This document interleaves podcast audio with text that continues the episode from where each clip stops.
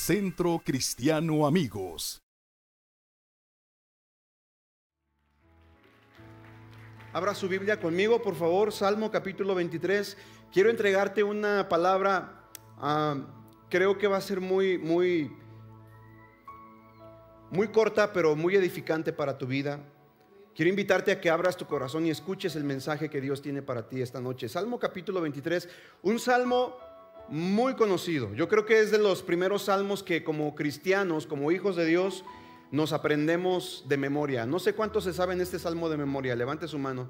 ¿Cuánta gente se sabe este salmo de memoria? Hay algunas personas que inclusive cuando estaban en la 14, eh, o bueno, en la religión tradicional, eh, abrían su Biblia y precisamente la dejaban en este salmo, ¿verdad? Porque pensaban que por sí solo ahuyentaba fantasmas y demonios. Pero no es así, la Biblia tiene que ser leída. La Biblia no es un talismán, no es un amuleto, no es un fetiche en donde tú lo, lo tienes ahí entre eh, eh, tus cosas más sagradas. Créemelo, que la Biblia funciona mejor si la tienes en tu mente y en tu corazón. ¿Estamos de acuerdo? Había un pastor, antes de entrar a la charla, había un pastor que eh, eh, fue a visitar a una familia. Fueron a, eh, el pastor hizo su visita pastoral, ¿verdad? Como se acostumbraba hace algunos años, que el pastor visitaba a las familias en las casas. Y entonces resulta que llegó el pastor a la, casa de la familia, cenó bien a gusto, bien rico, ¿verdad? Y, y resulta que cuando se fue, pues el ama de casa o la ama de casa estaba, estaba enojada, se quedó muy enojada con la visita del pastor, porque no encontró la cuchara con la que el pastor había comido y era una cuchara de plata muy valiosa. Entonces la hermanita se enojó y dijo, ¿cómo es posible? Este pastor ratero lo invité a comer a mi casa y me robó la cuchara de plata. Y seguía yendo la hermanita a la iglesia, pero cada vez que veía al pastor predicar, la hermana estaba así, me debe mi cuchara. Luego, cuando pedían los diezmos y las ofrendas, mm, cóbrese de mi cuchara. Y todo el tiempo la hermanita estaba enojada con el pastor porque pensaba que el pastor le había robado su cuchara. Hasta que una vez la hermanita dijo, bueno, ya sé lo que voy a hacer. Voy a volverlo a invitar. Pasó un año. Pasó un año y dijo, voy a volverlo a invitar a la casa. Y cuando esté en la mesa le voy a decir, pastor, estoy enojada con usted porque se robó mi cuchara la última vez que vino. Entonces, sí, eso es lo que voy a hacer. Entonces, la invita, eh, eh, la hermanita invita al pastor, el pastor llega nuevamente a la casa, ¿verdad? Está cenando, viene a gusto, y al final la señora le dice, bueno, pastor, pues eh, aprovechando que usted está aquí, quiero decirle algo, quiero abrirle mi corazón y quiero decirle que estoy enojada con usted porque la última vez que usted vino se robó mi cuchara. Y el pastor le dijo, no, hermanita, la última vez que vine, dejé su cuchara en medio de su Biblia para ver si la leía. Así que la próxima vez que usted decida invitar a, su pastor, tenga cuidado en dónde pone sus cucharas. Jehová es mi pastor, nada me faltará. En lugares de delicados pastos me hará descansar junto a aguas de reposo me pastoreará, confortará mi alma, me guiará por sendas de justicia por amor de su nombre. Aunque ande en valle de sombra de muerte, no temeré mal alguno porque tú estarás conmigo. Tu vara y tu callado me infundirán aliento. Aderezas mesa delante de mí en presencia de mis angustiadores. Unges mi cabeza con aceite. Mi copa está rebosando. Ciertamente, el bien y la misericordia me seguirán todos los días de mi vida y en la casa de Jehová moraré por largos días. Este es un salmo precioso que se le atribuye al rey David. Es un salmo en donde encontramos varias características de nuestro Dios. En primer lugar, encontramos que el Señor es nuestro pastor, que Dios es nuestro pastor. ¿Cuántos dicen amén a esto? Pero si escudriñamos bien este salmo, encontramos que no solamente Dios es nuestro pastor, sino que también, además de eso, es nuestro anfitrión.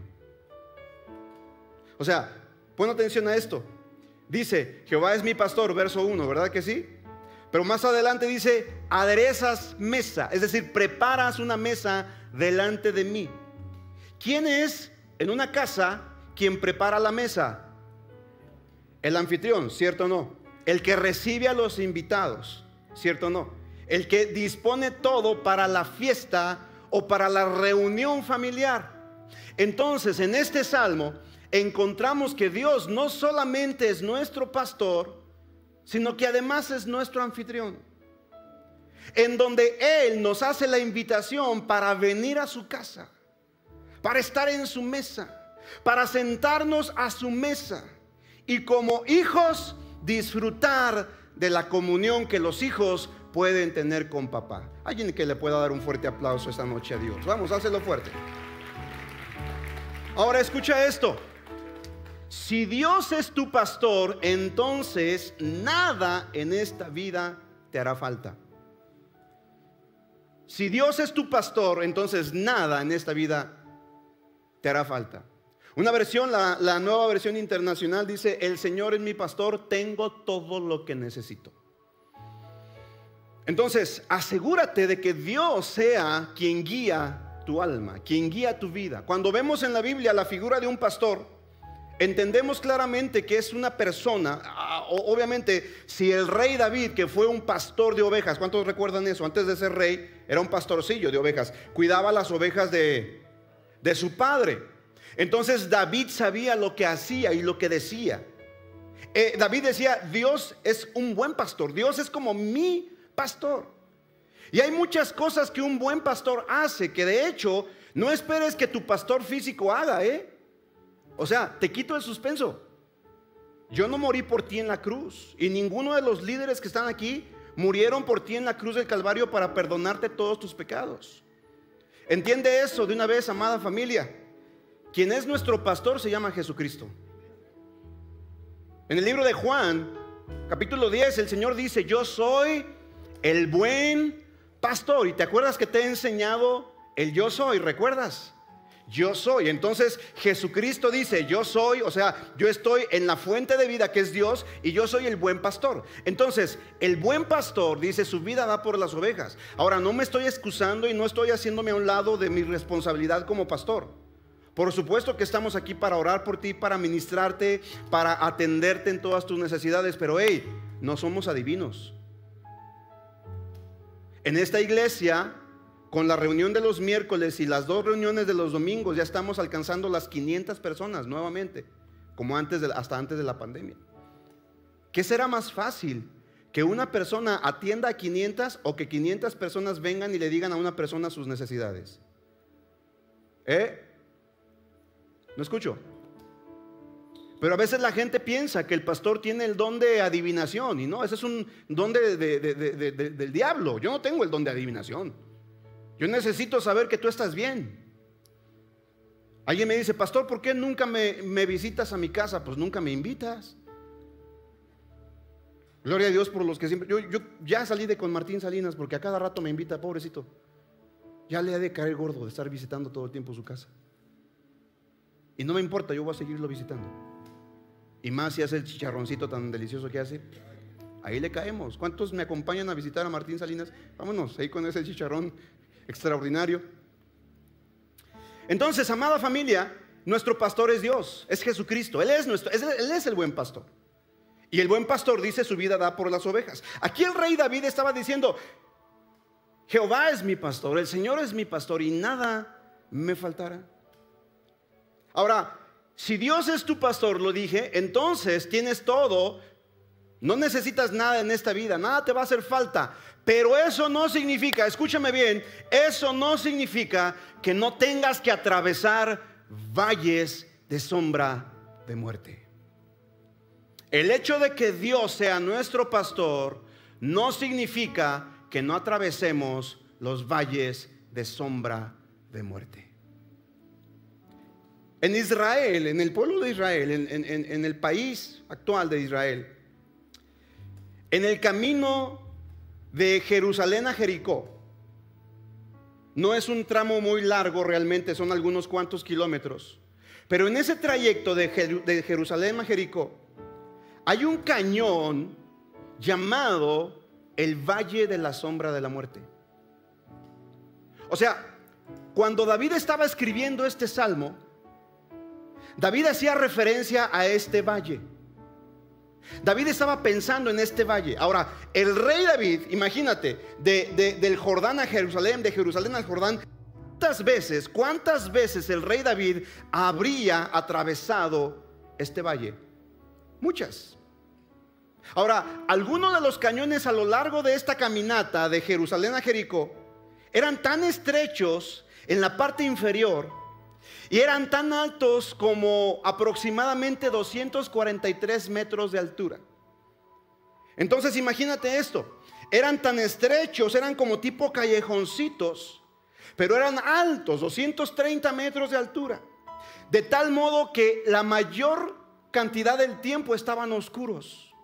Solamente cuando la luz del sol estaba a plomo a mediodía era cuando ese valle era iluminado por el sol. Pero ¿qué te gusta? Más de 30 minutos, 20 minutos mientras la sombra del sol caminaba. Por eso se conocía como el valle de sombra de muerte. Porque había más sombra que luz. ¿Cuántas veces David habría atravesado este cañón? ¿Cuántas veces David habría pasado por este valle de sombra de muerte? No lo sabemos, pero la única luz que entraba era por la parte inferior o, la parte superior, perdón, y era a mediodía, cuando el sol estaba directamente arriba. Y sabes, en la Biblia, escúchame bien, los valles son a menudo una metáfora de tiempos difíciles de tiempos de oscuridad, tiempos de desesperación, de tiempos de derrota y tiempos de desaliento. Ahora yo quiero preguntar, ¿cuántos aquí han atravesado el valle de sombra de muerte? Levante su mano. Uy, y los que no, prepárense porque tarde o temprano lo van a atravesar.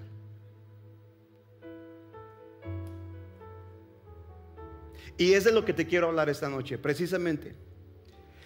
El Señor es nuestro pastor, Jehová es nuestro pastor y nada nos faltará. Pero eso no implica y eso no significa que no atravesemos momentos difíciles en esta vida. Y muchos cristianos, muchos hijos de Dios tienen conflicto con esto.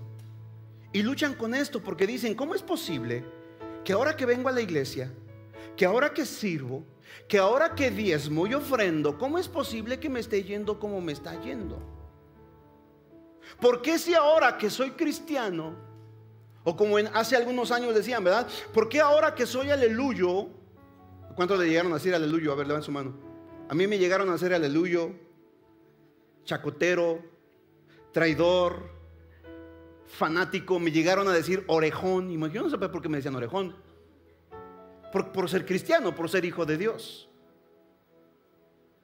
Y muchos cristianos, muchos hijos de Dios dicen, ¿cómo es posible? Estoy en comunión con Dios, leo mi Biblia todos los días, me conecto a las 7 de la mañana a orar con los hombres. Si es hombre, si es mujer, pues con las mujeres. ¿Y cómo es posible que estoy atravesando un valle de sombra de muerte? No lo entiendo, Señor. ¿Por qué me está pasando esto? Bueno, pues de eso quiero hablarte.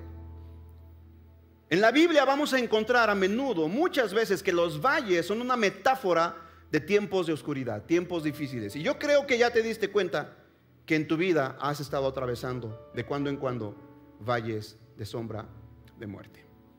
¿Cierto o no? El Salmo 23 dice, en otra versión, nueva versión internacional, dice, aun si voy por valles tenebrosos, no temo peligro alguno porque tú estás a mi lado.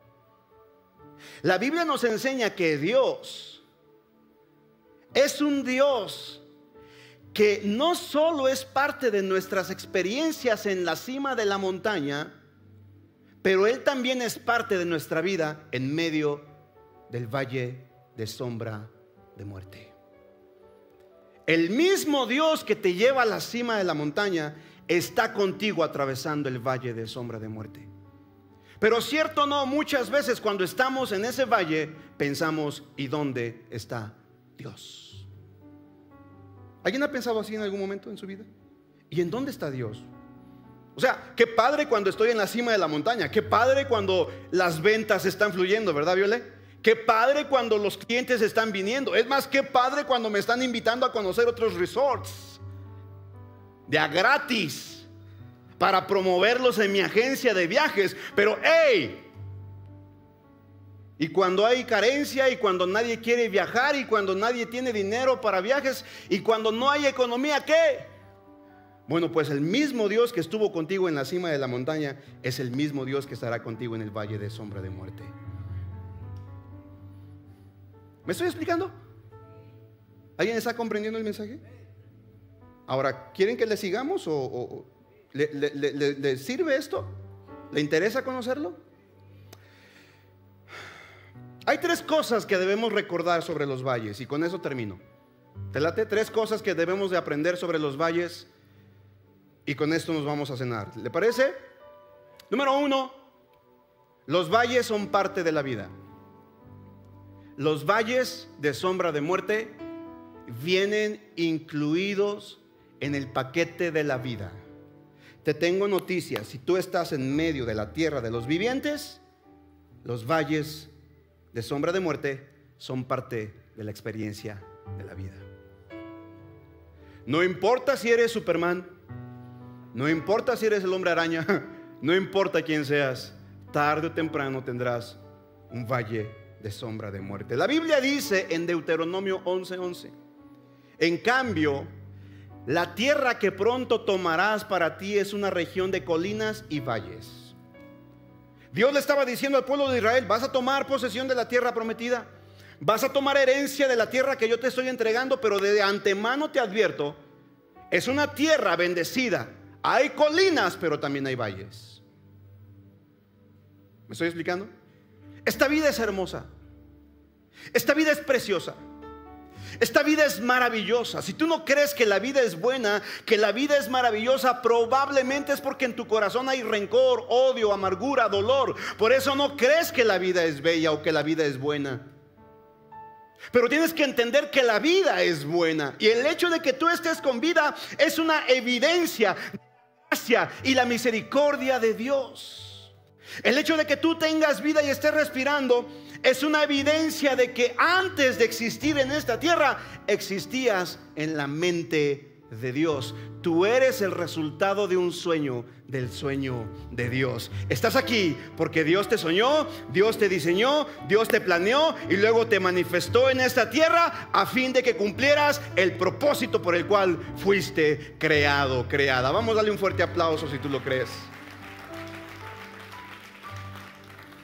Entonces los valles son inevitables. Digan conmigo, son inevitables. Todos acabamos de salir de un valle. O estamos en medio de uno en este momento. O nos dirigimos a uno. Todos los que estamos en esta audiencia y los que me están viendo por internet, habrá algunos que están saliendo de algún valle. Habrá otros que vayan en medio de su valle. Y tal vez haya otros que vayan saliendo de su valle. Pero te tengo noticias. Ya sea que vayas entrando o vayas saliendo, el Señor está contigo. Alguien que le glorifique, alguien que le exalte, por favor. Vamos, dale la gloria y la honra. Quiero que digas conmigo, los valles son inevitables. Entonces, ¿qué significa esto? Que no puedes evitarlos. Puedes prepararte. Quiero que digas conmigo, puedo prepararme por ejemplo, en medio de una crisis económica, puedes prepararte. De hecho, yo te recomiendo, si me permites la recomendación o la sugerencia, te recomiendo que logres ahorrar el equivalente a tres meses de tu presupuesto mensual. Si tú pudieras tener ahorrado lo de tres meses, no lo toques, ahí déjalo. Si tu presupuesto mensual es de, no sé, Ponle tú el, número, la cantidad. 10 mil pesos. Tú dices, bueno, mi presupuesto al mes para vivir con los gastos, eh, la renta, el agua y la luz. Nada más no seas como Bartola, ¿verdad? Oye, Bartola, ahí te dejo esos dos pesos. O sea, tienes que hacer bien la administración. Tienes que hacer bien las cuentas. Entonces, mi recomendación, mi consejo financiero es que tú logres ahorrar el equivalente a tu presupuesto mensual de tres meses. Yo sé que es difícil. Uy, o sea, imagínate, si mi presupuesto es de 10 mil pesos al mes, tendría que tener 30 mil pesos, ¿cierto no? Pero sabes, eventualmente esto te va a servir porque en un momento de dificultad, en un momento en donde te den las gracias en tu trabajo, sabes, no vas a tener los dedos en la puerta. Porque vas a disponer por lo menos de tres meses con un colchón para que tu estilo de vida continúe mientras te acomodas en otro trabajo. Hello. Porque te tengo noticias. Si eres una persona diligente, si eres una persona diligente, podrás quedarte sin trabajo, pero jamás estar desempleado. O sea, no tengo trabajo, pero me empleo en otra cosa. Y esos tres meses te van a ayudar. Entonces, es solamente un ejemplo. Solamente una manera de cómo estar prevenidos. Tú puedes prepararte para los tiempos difíciles, pero no los puedes evitar. Hello. ¿Estás aquí? Puedes prepararte físicamente, comiendo bien, haciendo ejercicio, descansando, pero no puedes evitar algún tipo de enfermedad. No sé si me estoy explicando. Entonces, debemos de prepararnos, pero la preparación no evita que tarde o temprano crucemos por un valle de sombra de muerte. Entonces, ¿qué debemos de hacer? Número uno, escucha, si los valles de sombra de muerte son parte de la vida, entonces yo debo tener una actitud de aprendizaje en medio de cada uno de ellos. Déjame decirte algo. Si en medio de tu valle de sombra de muerte no aprendes nada, tendrás que volver a pasar por el mismo lugar. Una, dos, tres. No, ese hijo le fue sin ganar. Una, dos, tres. Como dice mi pastor, esto merece un triple ayjole. Una, dos, tres, ayjole, ayjole, ayjole. ¿Sabes por qué? Porque si no aprendes de el valle, si no aprendes los momentos difíciles, acuérdate que cada oportunidad en tu vida, cada momento difícil que estás viviendo en tu vida es porque Dios está trabajando contigo. Recuerda que Dios está más interesado de lo que pasa en ti, de lo que te pasa a ti. A Dios le interesa más qué es lo que sucede dentro de ti y no lo que te está pasando a ti. ¿Qué pasa cuando te despiden? ¿Qué sucede dentro de ti? ¿Qué pasa cuando el pastor te dice ya no? ¿Qué sucede dentro de ti? ¿Qué pasa cuando tus hijos te dicen ya no quiero estar contigo, papá? ¿Qué pasa dentro de ti? ¿Me sigues? Dios está más interesado en ver qué es lo que pasa en ti, cómo reaccionas, cómo respondes, cómo te diriges, cómo te conduces en medio de una situación difícil, en medio de un choque, en medio de un despido, en medio de una enfermedad, en medio de una crisis. Dios está mirando tu actitud. Por eso es importante, amada familia, que entendamos que los valles de sombra de muerte son inevitables, pero podemos aprender de todos y cada uno de ellos. Alguien que le pueda dar un fuerte aplauso a Dios por esto. Alguien que pueda exaltar realmente el nombre de Dios. Ningún valle de sombra de muerte es un desperdicio de Dios para tu trabajo, para tu vida. Dios va a aprovechar cada momento para formar tu carácter. Dios va a aprovechar cada dificultad para formar, para templar el carácter de Cristo en ti. ¿Vamos bien? Número dos, lo siguiente que debemos de aprender de los valles de sombra de muerte es que los valles le suceden a todos. Ya conmigo a todos. Dilo más fuerte, a todos. ¿Tú crees que porque Carlos Slim es uno de los hombres más ricos del planeta, ¿crees que no tiene momentos de valle de sombra de muerte? ¿Qué le pasó a Steve Jobs? ¿Alguien sabe quién, es, quién fue Steve Jobs? Eh, el, que inventó ese de la manzanita. O sea, estas cosas, estas chimichangas. Ok. Ah, pues el cuate más rico, eh, o uno de los cuates más inteligentes, él dijo, daría todo mi dinero por recuperar mi salud murió de cáncer de páncreas. No pienses que porque tienen mucho dinero son muy acaudalados o no creas que porque es el pastor. Mira, mucha gente piensa y dice, no es que como es el pastor, es que como es uno de los líderes, es que como es uno de los pastores que predica en CCA, es que como es, no les pasa nada más. Si te contara, acabamos de regresar de Misquiahuala. Fue un viaje hermoso, yo cada vez que voy a Misquiahuala lo disfruto. Pero hay una guerra y hay una oposición espiritual impresionante. Mi esposa, lo que nunca es que ella se sintió mal en el camino. Y todo el camino tuvimos que estarnos deteniendo en cada eh, lugar para que ella pudiera sentirse mejor. Estaba yo predicando el domingo, imagínate, predicando en un púlpito bonito que el pastor había mandado hacer. Era el aniversario de la iglesia, imagínate. y yo estaba predicando y lo único que hice fue acercarme al púlpito. Yo iba, como a la mitad de la prédica, tres cuartas de partes de la prédica. Y lo único que hice, José, fue acercarme a la mesa para ver mis notas del iPad. Y justo estaba poniendo mi dedo en el iPad y ¡pah! La mesa se rompió. Y dije, ah, caray, ¿qué pasó? Había lucha, había oposición. Cada vez que vamos allá, hay manifestaciones demoníacas. Y la gente dice, no, es que es el pastor. Uy, qué padre, qué chido. ¿Sabes? Mucha gente viene, inclusive pastores, amigos, vienen y ven y dicen, wow, qué padre, qué chido. Ajá. Aviéntate todo el estrés, todas las broncas. Aviéntate los pleitos con el ayuntamiento, con el sindicato que te vienen y te, y te clausuran. Y, o sea, ven esto, pero no ven el esfuerzo y el sacrificio que costó. No sé si me estoy explicando, hermosa familia. Hey, ¿qué significa esto? ¿Qué estoy tratando de decirte? Que los valles le suceden a todos. Quiero que digas conmigo a todos.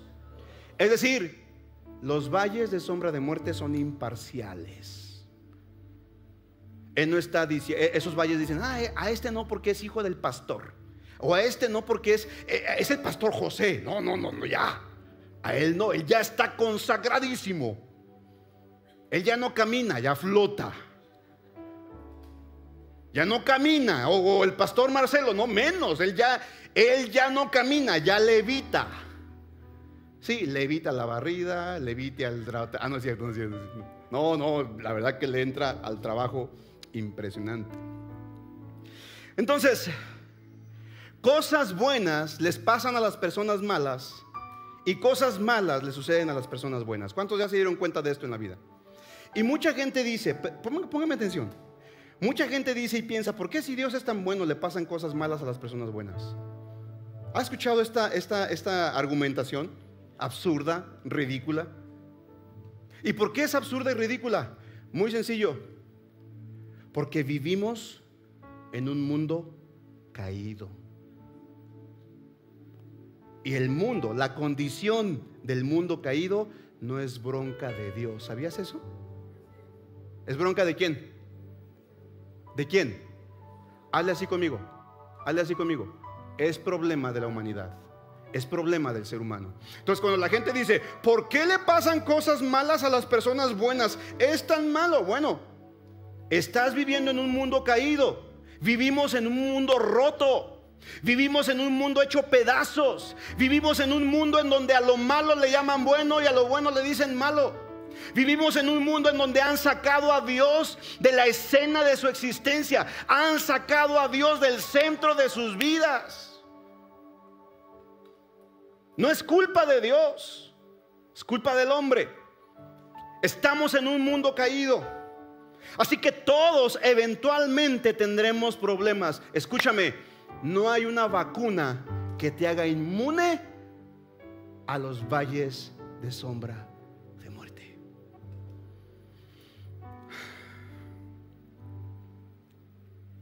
Pero escucha, ponme atención.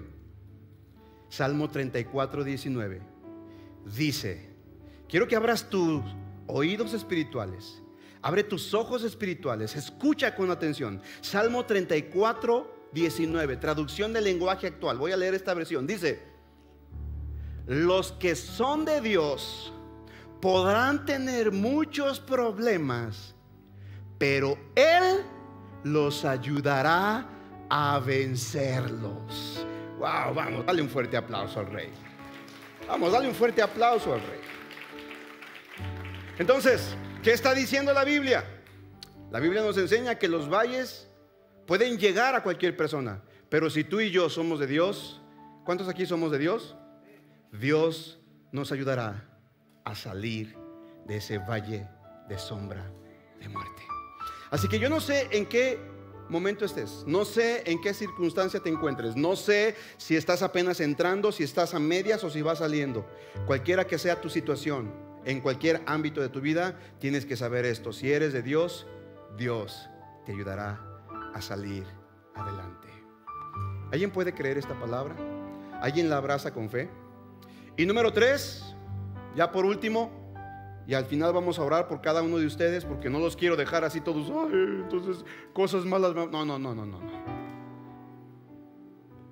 Confía en Dios. Ten fe en Dios.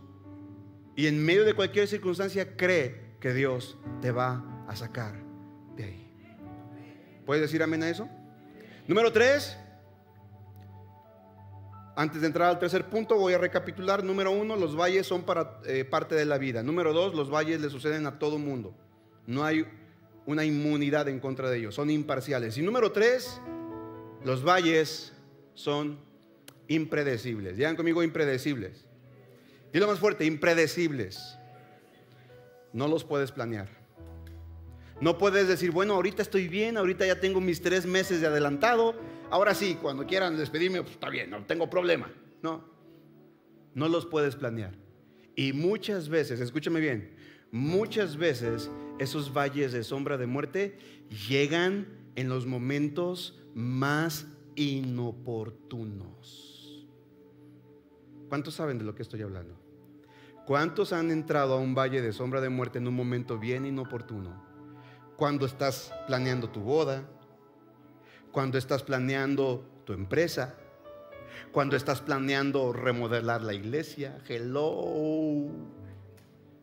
Yo no sé, tú no estás para saberlo ni yo para contártelo. Pero antes de la pandemia, y aquí están algunos de nuestros líderes, nos reunimos para planear y para ver cómo le íbamos a hacer para edificar el auditorio. Estábamos ahí, no teníamos el dinero, no teníamos el recurso, pero teníamos la visión. Ya conmigo la visión. Y estábamos ahí planeando qué vamos a hacer. Algunos decían, pues hay que rentar la finca de enfrente. Otros decían, pues hay que rentar las salas del, del, Cinépolis. Otros más fresones, ¿verdad? O sea, hay que, hay que irnos al Cinépolis, rentamos una sala y ahí nos reunimos mientras. Yo dije, wow, órale.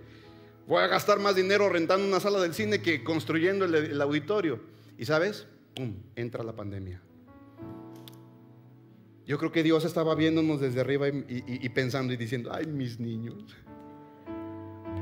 Me acordé de, una, de algo que leí por ahí en Facebook, Martita, que decía, si quieres hacer reír a Dios, cuéntale tus planes. Yo me imaginaba ahí al Señor mirándonos diciendo, ay muchachos, no saben que en algunos cuantos meses esto va a tronar. Pero sabes, no doy gracias a Dios por la pandemia, por supuesto que no, porque mucha gente fue afectada. Lo que sí es que en medio de ella Dios nos abrió la puerta y nos dio la oportunidad para ver su gloria y para conocer su poder. Alguien que le dé un fuerte aplauso al rey por esto. Entonces, número tres, los valles son impredecibles, no puedes planearlos, no los puedes pronosticar. Los problemas típicamente te atrapan con la guardia baja. De hecho, tus valles y tus problemas suelen aparecer en el peor momento, cuando no tienes tiempo, cuando no estás preparado, cuando es más inconveniente. ¿No sería más fácil si pudieras programar todos tus valles en la vida? Cuando te encuentras eh, eh, dominando todo, cuando te encuentras bien de salud, cuando te encuentras bien económicamente. ¿No sería bueno planearlos? Pero sabes, Proverbios 27.1 dice, no presumas hoy de lo que piensas hacer mañana. Nadie sabe lo que traerá el futuro. Sin embargo, digan conmigo, sin embargo, dilo más fuerte, sin embargo, con tus palabras tú puedes estar declarando que el día de mañana será mejor que el día de hoy. Tú no sabes lo que viene el día de mañana, pero tus palabras son poderosísimas. Por eso deja de hablar negativamente. Deja de decir que no se puede. Deja de decir que no tienes. Deja de decir que es imposible. Deja de hablar en una forma negativa. Porque recuerda, cada una de tus palabras son semillas. Y la Biblia dice que el hombre comerá del fruto de sus labios. Así que si bien tú y yo no sabemos qué nos depara el día de mañana, pero con nuestras palabras podemos estar declarando por fe que el mañana será mucho más glorioso que el día de hoy. No dice eso la Biblia, mas la senda del justo es como la luz de la aurora que va de aumento en aumento hasta que el día es perfecto. Te tengo noticias. No importa tu valle de sombra de muerte. Si tú te mantienes fiel, tomado de la mano de Dios, caminando, creyendo que Dios está contigo, aún en el valle más oscuro, aún de Él podrás salir caminando y cantando victoria porque Dios estuvo peleando por ti tus batallas. Ya acabé, ya terminé. Ponte en pie, por favor.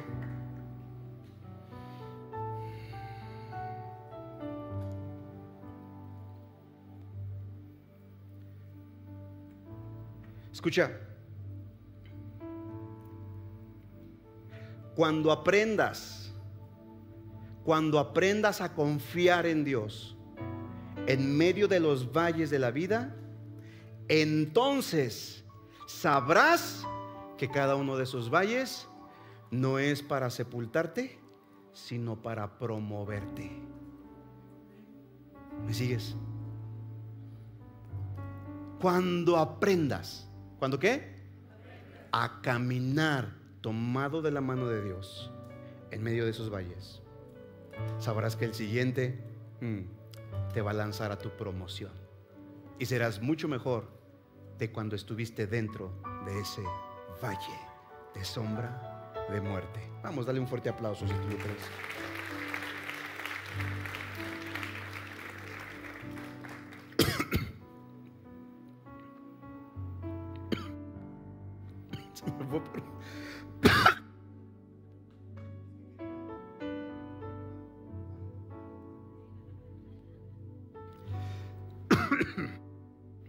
Cierra tus ojos. Martín, ayúdame, ven. Cierra tus ojos allí en tu lugar. ¿Cuál era la última canción que estábamos cantando, Lalito?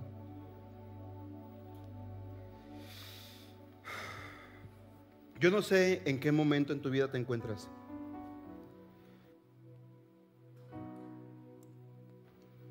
No sé si estás atravesando el valle de sombra. No sé si estás vislumbrando que vas a entrar a uno o tal vez está saliendo de uno. Yo no sé. Pero mira cómo termina este salmo. Mira cómo termina. Quiero decirte esto. Aunque ande en valle de sombra de muerte, no temeré mal alguno porque tú estarás conmigo. ¿Quién va a estar contigo?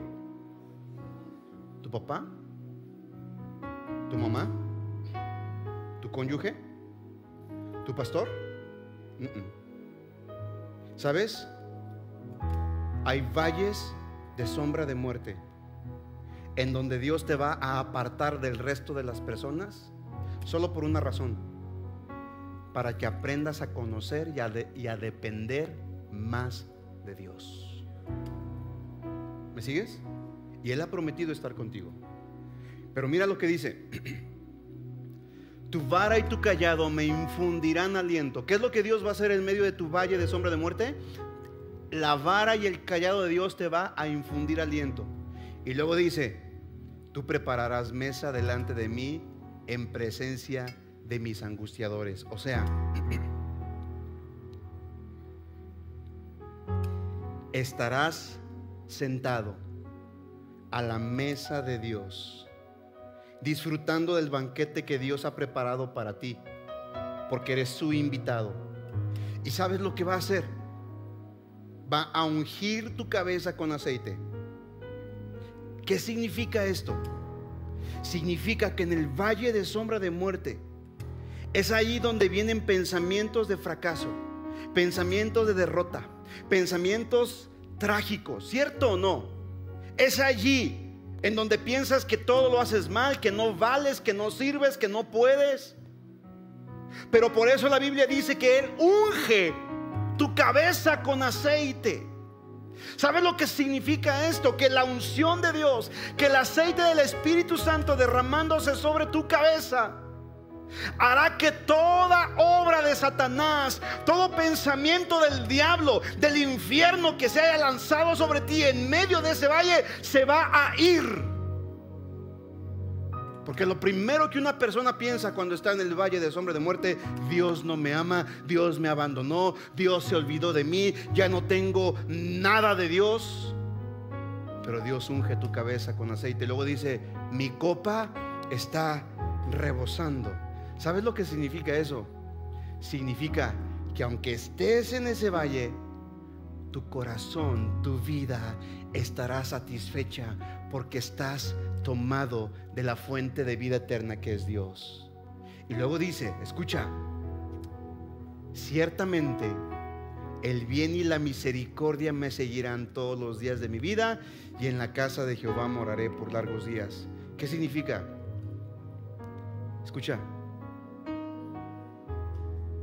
los que estamos al abrigo del Altísimo, los que hemos confiado en el Señor, en Dios como nuestro pastor, no tenemos por qué seguir las bendiciones. Las bendiciones nos van a perseguir a nosotros.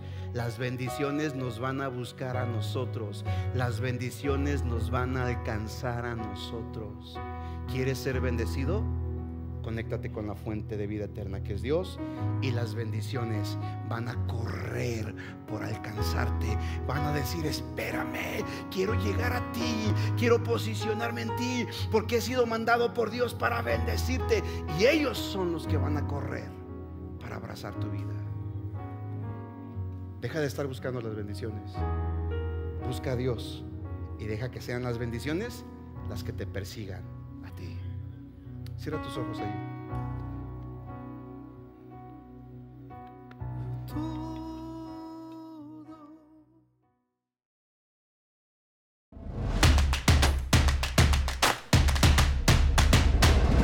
Centro Cristiano Amigos.